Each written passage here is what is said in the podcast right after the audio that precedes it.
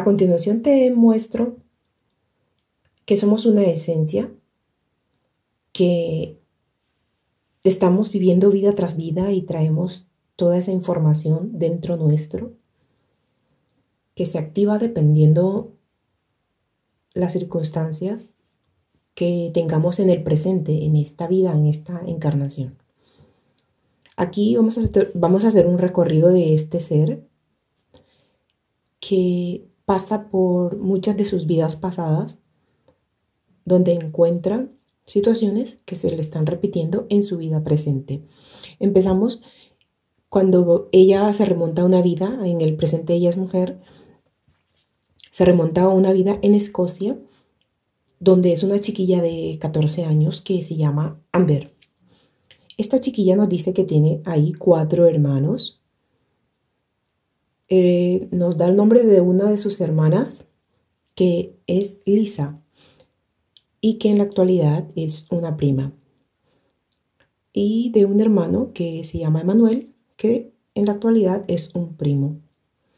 Nos da el nombre de su madre, que es Amelia, en esa vida.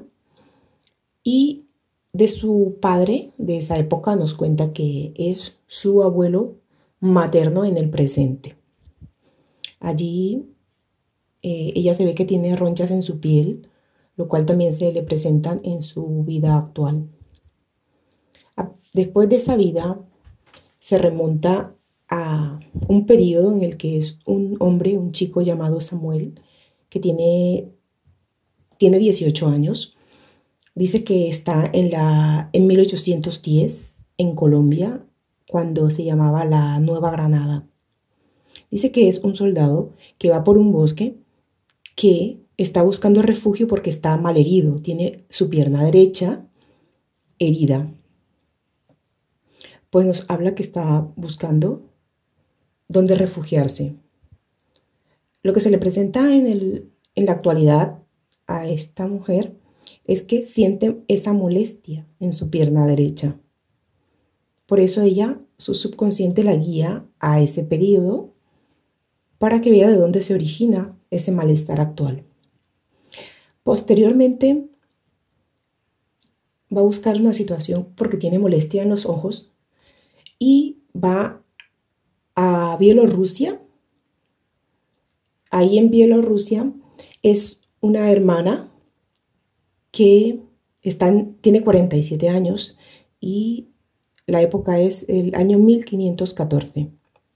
Allí es una monja. Eh, ella está desde su convento, desde el sitio donde está, está asomada por una ventana y inesperadamente e inesperadamente ella ve un gran destello de luz lo cual le afecta su visión en ese instante. Cuando vamos a ver el por qué, cuál era o por qué esa luz, es que había estallado un laboratorio, una persona en su casa estaba haciendo experimentos y estalla el sitio y ella no se esperaba eso, pues y sus ojos se ven afectados. Posteriormente va a otra vida, ya en 1940 en Estados Unidos, donde es una chica, una chica de 19 años que se llama Rosa. Eh, allí se origina el no quererse, el no amarse, porque ella siente que los chicos no, eh, no la quieren, que nadie la quiere, y supuestamente en esa vida tenía que aprender ella a amarse. Entonces le muestran esa situación que desde esa vida viene ese engrama, viene esa situación, viene esa información en su ser interno y se manifiesta en el presente. Posteriormente se va a otra vida eh, en Francia. Es el año 150 después de Cristo y él, ahí es un hombre que tiene 37 años, se llama Ron o se pronuncia Ron y trabaja como de guarda en las catacumbas él está cuidando prisioneros. En ese sitio pues había humo, había mucho polvo, mucha humedad, al cual presente alergia en el presente. Posteriormente vamos a ver porque tenía una molestia en su, en su, en su estómago. para que vean que no es solo una cosa, que hay muchísimas cosas que se traen de, del pasado, de otras vidas, y que nos están afectando en el presente, que hay que ir desencriptando toda esa información y hacernos consciente de ello. la molestia en su estómago, ella la ubica eh, cuando era una niña que vivía en Argentina.